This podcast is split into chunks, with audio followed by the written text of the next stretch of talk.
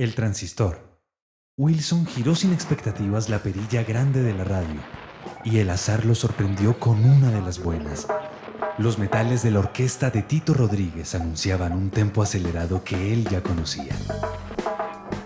Llevaba una semana sin salir a la calle. Ya no soportaba todo el ritual autoimpuesto de tapabocas, guantes, antibacterial, cambio total de ropa y baño desinfectante al volver al apartamento. Los años ya no le daban para tanto. La última vez que había salido a provisionarse, había resentido la incertidumbre de no saber cuándo volvería a la pista de baile, su lugar favorito en el mundo. Se consoló pensando en que por lo menos no había quedado atrapado con alguien a quien aprender a odiar. Todo el día se le había pasado echado en el sofá, viendo películas que no le interesaban y revisando los grupos de Facebook a los que se había unido por la salsa. Miró un par de veces el perfil de su exesposa. La recordó joven y la extrañó más como bailadora que como mujer.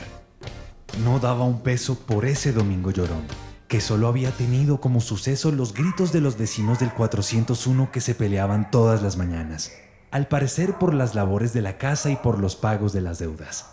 Cuando prendió la radio que siempre lo acompañaba en sus labores de cocina, lo último que se imaginó era que el viejo transistor lo iba a poner de frente con un tema que ya casi había olvidado y que dos décadas atrás fue cómplice en tanto aguelulo. Después de la introducción de los metales entró el coro y la voz de Tito.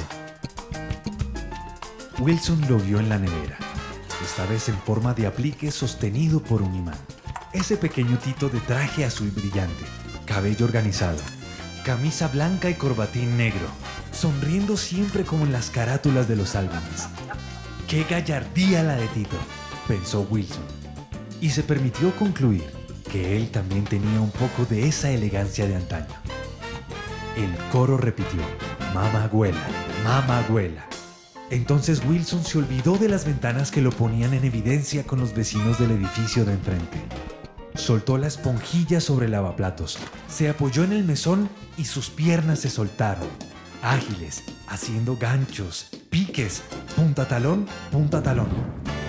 Los imanes de la nevera brillaron con más intensidad e intercambiaron luces creando la conexión esperada. Cali, Nueva York, La Habana, San Juan, Lima, Caracas.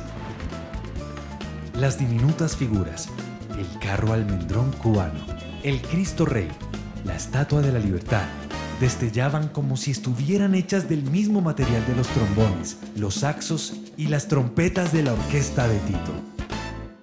Escrito por César González para Salsa sin Miseria. Narrado por Juan Felipe Herrera. Producción y diseño sonoro.